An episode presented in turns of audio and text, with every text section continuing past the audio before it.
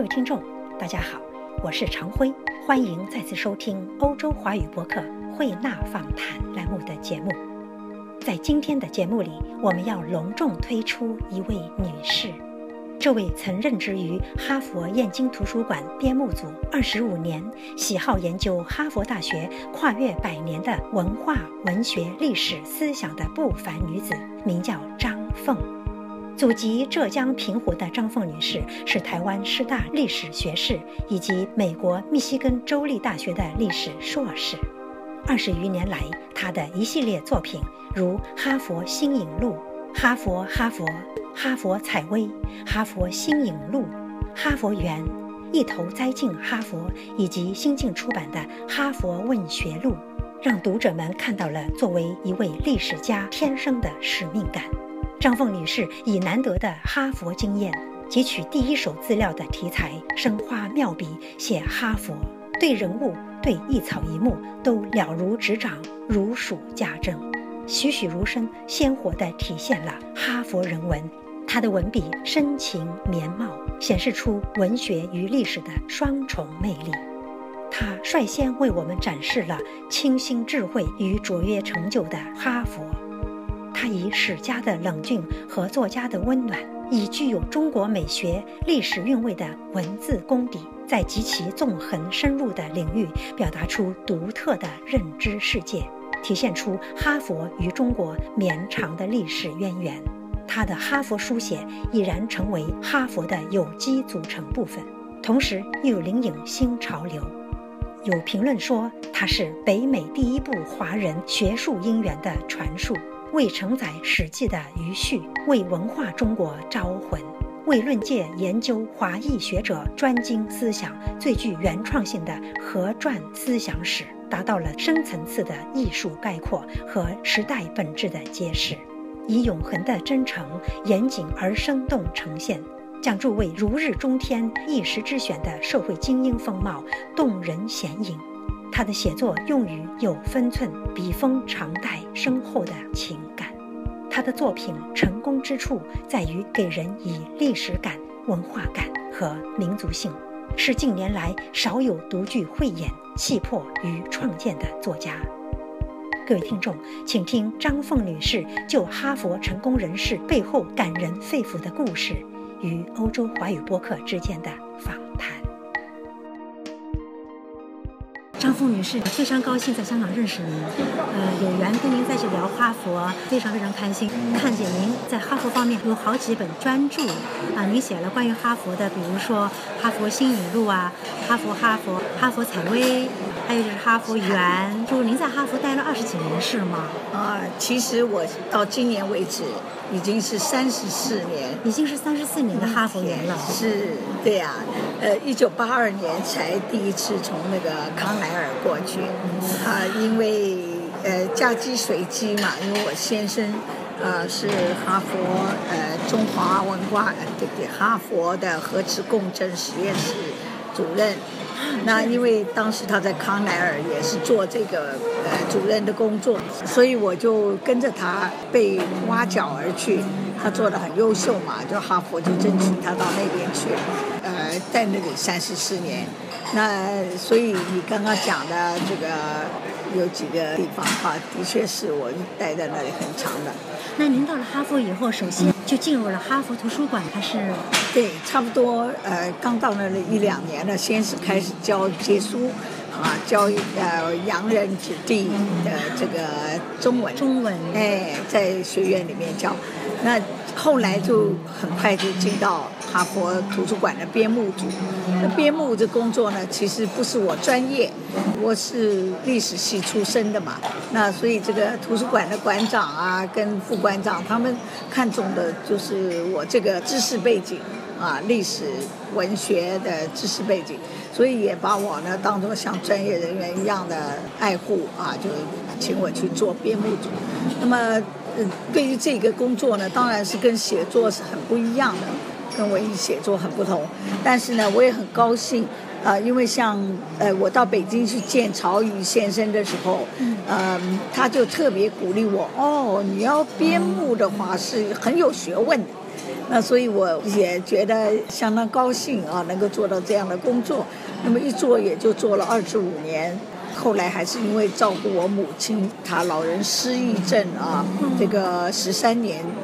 那我亲自照料，在美国亲自照料很辛苦，不容易请到太好的帮手啊。那所以呢，常常很辛劳的要，呃，全部自己来安排。而而且呢，如果他到医医院啊、疗养院的时候，我也得早晚都要赶过去，啊，这个喂他吃饭啦，然后呃帮忙他换尿布啊，什么各方面都要帮助啊。那所以这种情况下呢，我的体力也是大受影响，所以嗯，有四个部位都曾经严重的送到去查看有没有癌症，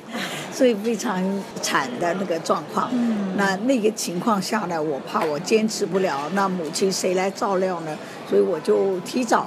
退休，因为呃资优资深呢，所以也很高兴的有了很好的福利的荣退，哎，那所以现在呢又变成呃退而不休，又被他们邀回去主持哈佛中国文化工作坊。啊，那么您写的跟哈佛相关的书是在您退了之后之前的作品呢？哎，都有。那完全在这个之前呢，呃，也是孜孜酷酷的都写。那完全是要等到我有三个孩子，一个女儿，两个儿子。那么这种呃女性的生活是非常辛苦的，是白天要上班，然后还照顾家庭，晚上呢老小都睡着了以后，嗯，或者是深夜或者是清晨才有办法啊自己来这个写作。这是非常困难的一个状态，所以呢，就在这种辛勤的努力之下呢，我才完成了到现在为止才第七本书。所幸呢，这写的七本书呢，都很有影响力，因为我也很仔细啊，呃，尤其出了一两本以后，呃，很受好评嘛。那尤其是学术界跟知识界都看重你的情况下呢，你一定爱惜羽毛，不会乱写。这些书的主题是从一个中国人的视角去看哈佛文化，还是说，在这些书里面更多的反映出哈佛和中国以及中国文化的渊源关系呢？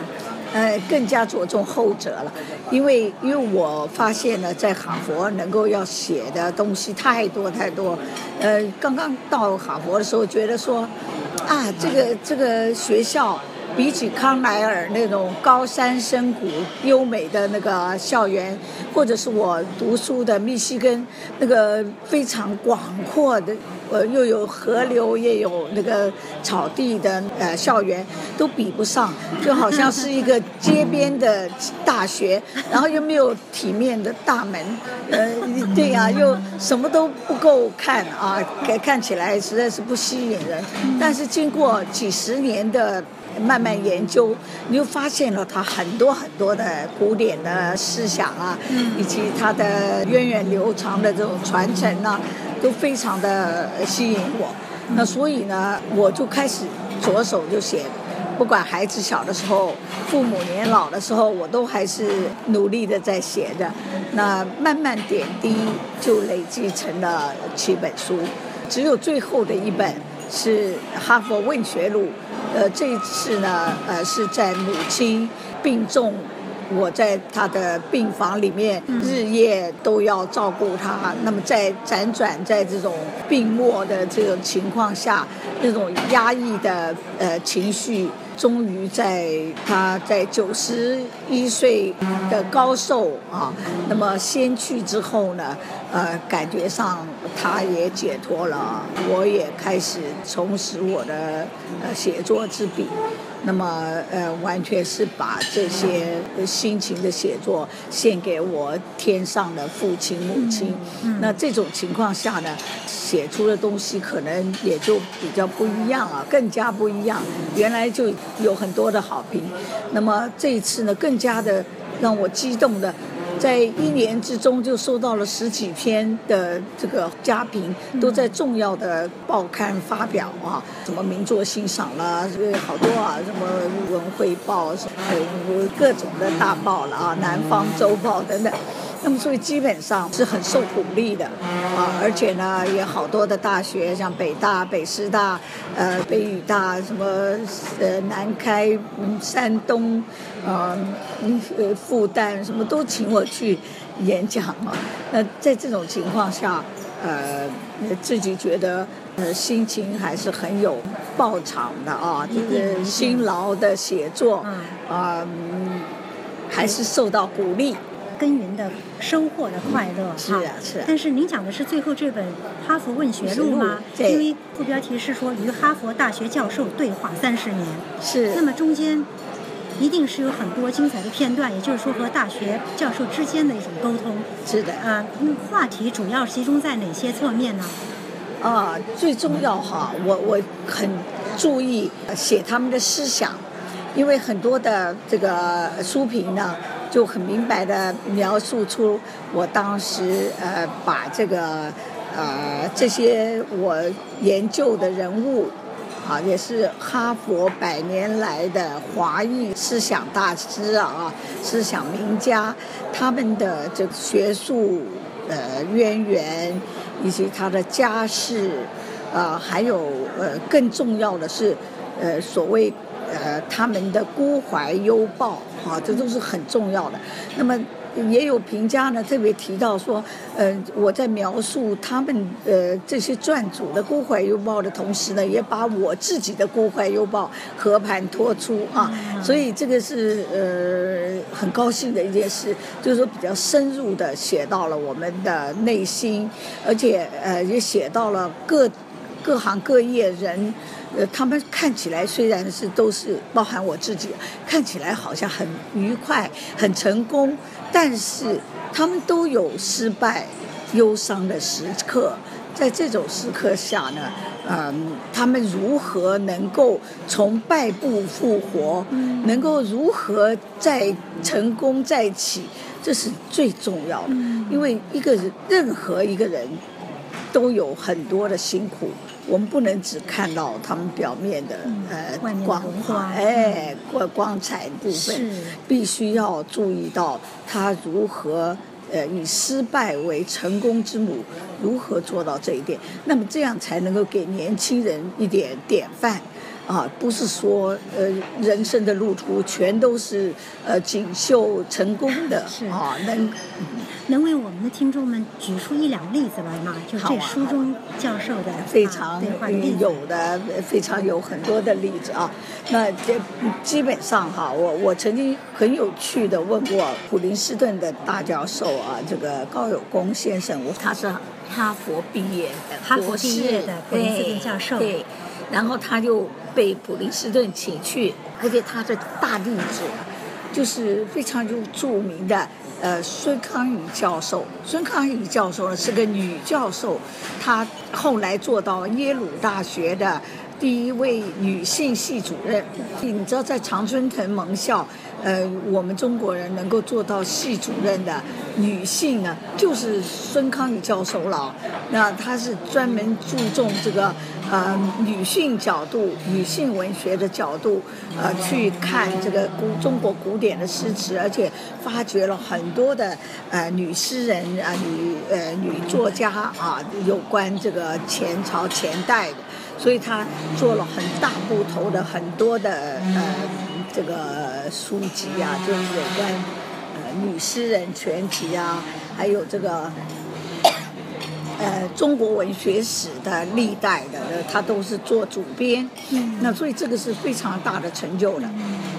李教授，那对我的影响呢也很深，因为我们以前呢都是呃做这个中华传统的呃妇女啊，嗯，虽然自己很有兴趣研究学问、书写文章，呃，但是呢还是非常传统的呃跟随着这个前辈的母亲跟这个妇女的脚步，呃，我们不但扶老育幼，还要做这个各种的家务，啊，也不。知道说我们也可以找人来替代的吧，或者说跟先生，呃，互相调和的来做吧。呃，那么所以呢，当他们呃启发我这个女性权益的方面，你就会慢慢的想到说，哎，我也可以呃争取一点平衡吧。我其实是非常福音孙教授他们呃主张的叫做温和的女性主义啊，不不需要那么。激进的女权主义，对对对，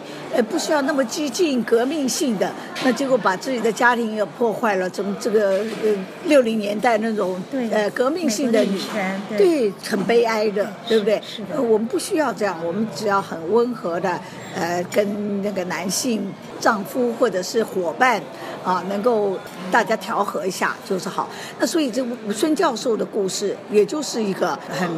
难得的一个故事。他从小从六岁到十六岁，曾经家里啊父亲就被莫名其妙的抓起来了，在台湾啊。那么他们家是内地人啊，是父亲是天津人，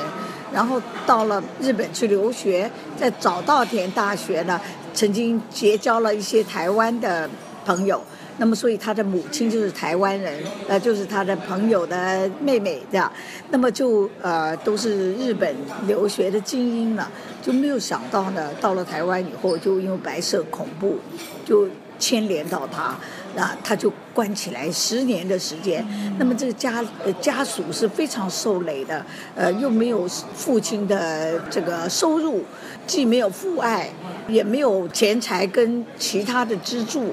那么所以完全靠亲戚朋友的，还有他母亲，呃亲力而为的这个缝纫的工作等等的，来呃养活他三个孩子，包含孙康宇教授是姐弟，两个弟弟，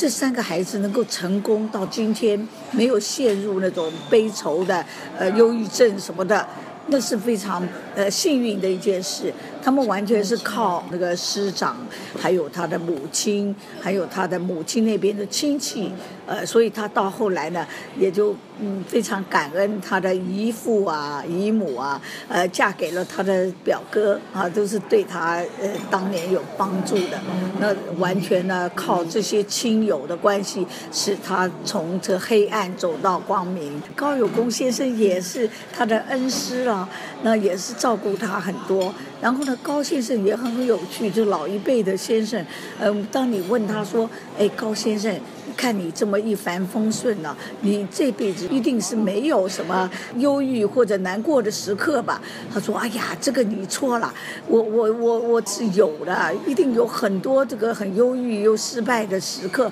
但是呢，我这个人很迂。呃，完全没有想到我是在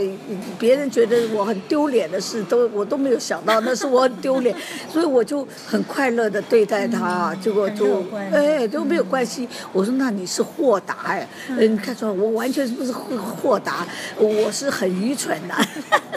你就不能想象那个老先生对着我说这样的话，那他说我相信你一定不不相信我吧？嗯，其实我是真的是这样。所以这种高妙是不我们后辈很无法学习的，就没有想到他这么快乐的一辈子，嗯，原来还是有痛苦的。有担当，对 对对，就是你讲的一种豁达，他天生的豁达的心性就有这个啊化解的能力。是，所以所以这种老先生，还有像孙康宇教授，他还信呃基督教，还有呢，我最爱讲的一个故事，就是我们大慈家。他是呃叶嘉莹教授，他是在呃哈佛大学很有名的这个访问教授，他并没有真正做到教授，呃，因为种种的不幸，我就来跟大家呃报告一下他的故事。他呢，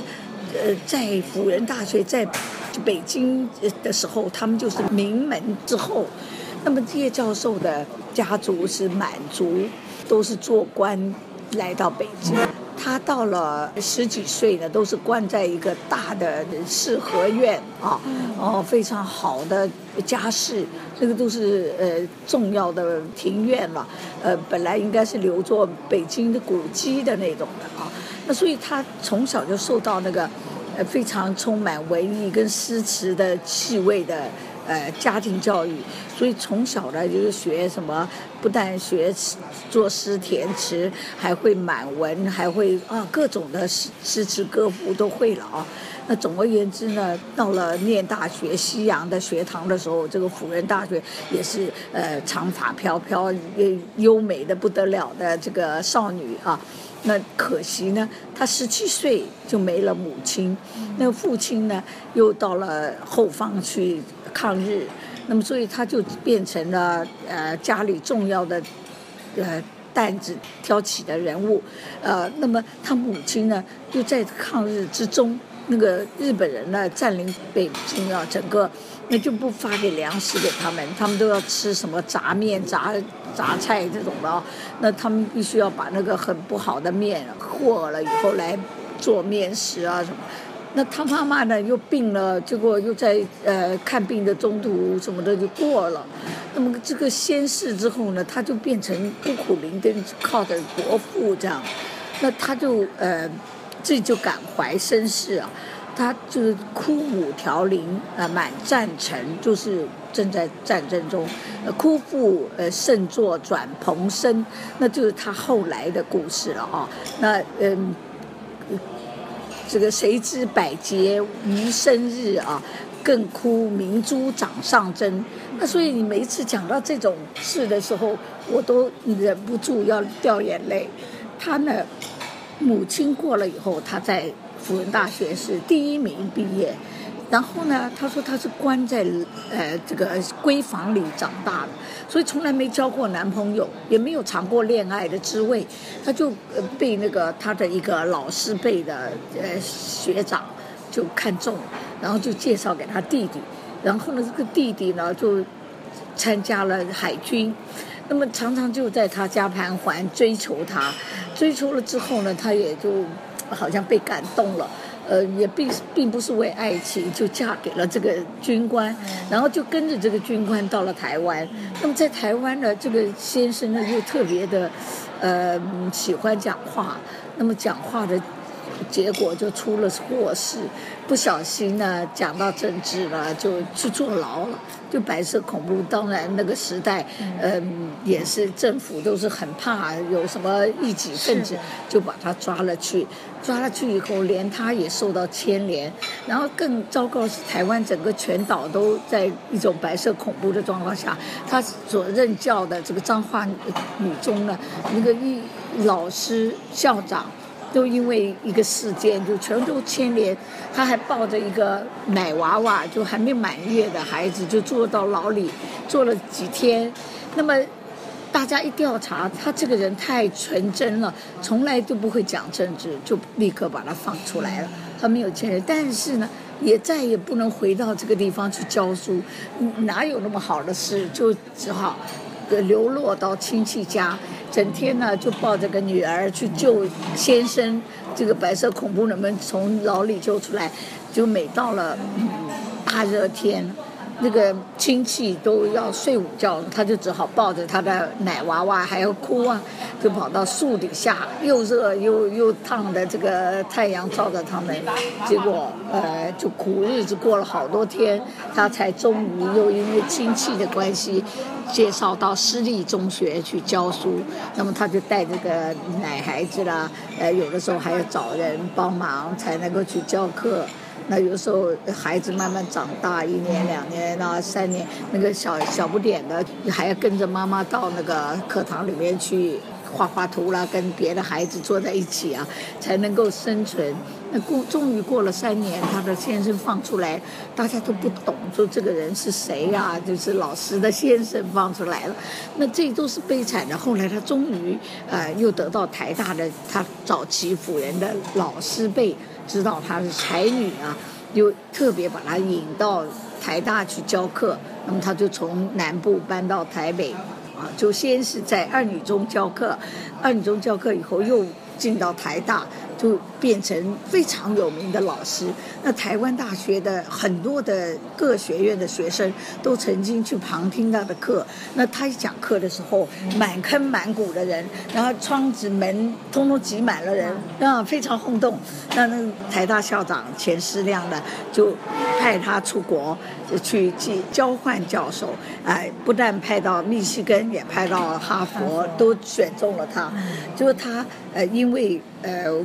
契约的关系，他必须要先回到台大去教课。哈佛因为还想要留他下来做正式的教授，就没有想到呢。他回到台北，呃，一年以后做完，他再来的时候就被移民局滞留在加拿大，说不准他进来。说什么？因为因为他的理由很奇怪，就是女性受歧视。他他告诉移民局说我的。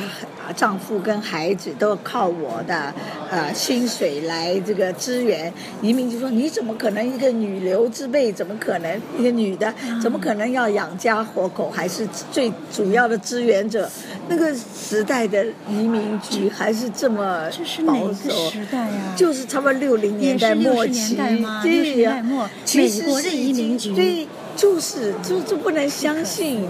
对，然后就把他滞留在加拿大，不准他进门。然后那个哈佛的系主任就非常着急，这个这个系主任呢，就帮他找寻那个支援人，就是说他认得的教授，就发现 UBC 就是 British Columbia 这个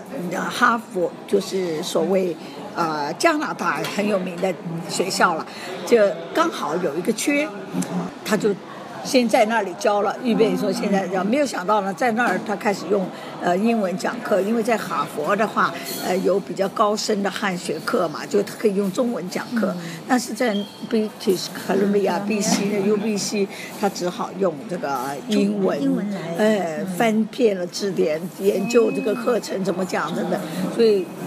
呃，在这个时候，他又把他父亲接来，然后父亲后来年老，所以他哭父甚作，转蓬生，就在漂流中间，他又进不来呃哈佛，进不来美国，就只好滞留在加拿大。但是他也没有气馁，继续努力写作跟教学，结果就被选到了。加拿大的皇家学院院士，这我们女性就只有这个位进去啊，就那华裔的女性，所以你多佩服她。故事实在对，就后来她非常非常这个呃成功之后呢，呃。当然，他到处讲学啊，然后到中国呃开中国文化学，在南开南开，本来他在北大都讲课什么，后来南开呢特别邀请他去，李奇野先生是他的重要的老师了，就觉得是呃他南开也需要他的人才，但是这么这么呃风光的时刻呢，他却遭遇到他的女儿女婿在一个车祸中间同时被撞了。就没了，啊，那所以他才会说，谁知这个呃百劫余生日，更哭明珠掌上针，所以就是啊，就是一生的起落太那眼，对呀，那我们这些子弟们都为他流眼泪啊，他真是不知道怎么活过来的。那我们很痛苦的时候，就会向他请教说，叶老师你怎么样？活过这段日子的哈，那我们都掉眼泪，然后就觉得说他的痛苦他都能活过来，那我们的痛苦又算什么呢？对不对？就就自然而然就得到他的激励而活过来了啊！所以我们说起来也难过，也会因为这些我研究的专注啊，就自然而然就是很 真的是很很感动的那个就。就会呃慢慢慢慢走向走向光明，坚强起来。大家如果没有读这本书，只看到这个题目《哈佛问学录》，会想到可能是一个跟。不同的教授之间就他们的专题、专业、学问之间的对话，但是听您这么一说，才知道有这么多的心路历程在里头，这么多感人肺腑的故事在里面，让人看到了这么有成就人的背后，这个人生的轨迹有多少让常人都不能承受的痛苦。对对对，所以所以其实他们的伟大之处还不只是他们的做学问的渊深博大，而且还有这么人格上的启发。所以我我觉得我在那儿简直是。一个宝山，那然后他他们不断的启发我，然后也让我能够呃生存到现在，嗯，要不然的话我也会觉得说哇，我的人生怎么那么辛苦啊？嗯，别人家不见得会遭遇，有的人家的父母都高龄健在，健康的很啊，对不对？那可是呢，你受到他们的启发，你就会想说，呃，继续坚韧不拔的下去吧，就这样。那对呀，非常非常难。然后甚至我常常出去外面讲的时候，讲的那个观观众听众都热泪盈眶，真的是这样。我也在忍着。真的是。张峰女士，呃，我知道最近啊，这个侨联总会文教基金会二零一六华文著述奖。文艺创作，您得了散文奖的第一名。是的，您有何感言？我也是很高兴啊，因为以往以往常常为着老小哈忙家务，呃，常常写作了，虽然写的有很多家评，也没想到说参赛啊或怎么样啊，呃，那么嗯偶一为之，就很高兴的能够得到。啊，这样的荣誉，啊，大家都说，哎，这是大奖，因为很多朋友都得了佳作这样啊，那我还能够叫做第一名，就是，嗯，很很难得了，嗯，我觉得也算，虽然呃，嗯，虽然这辈子都没得过哈，但是也算得到了。就是嗯，在这个比较呃比较晚期的时候，能够有一些也蛮好的这样。那么您有没有想过今后的创作主题改变倾向？题材方方面面有一些什么构想吗？哦，我有啊。我其实，在年轻时候最想的是，呃，写诗啊，或者写散写写散文是成了。呃，大家都说我散文写得好，得了奖了，然后也入选上一世纪的呃这个呃。名家散文了啊，那么所以所以基本上散文写成了，但是我还很想的是把我的诗集再完成，还有最重要的，我很想写小说跟编剧。编剧，您接触过了中国的这个大家、老人家，就是啊，包括冰心。冰心啦，对。他们对您的创作或对您的人生轨迹有什么影响吗？有啊有啊，尤其是冰心老的，我最喜欢他的，他是说一切有了爱就有这个什么都。都有了，等于是，那么所以我觉得这个，呃，我我我对不管是对哈佛的这些我的撰著，还有呃，就这个我我所想要写的故事啊，等于是这个小说创作或者是剧作的呃蓝图，都是从这个我对他们呃崇敬的爱。啊，就是对他们崇敬，呃，再再转换成为一种这个敬爱哈，都是这样而来的，对啊，所以基本上还是呃，因为敬爱他们吧。所以说，其实前日中间还是受到了一种鼓励哈，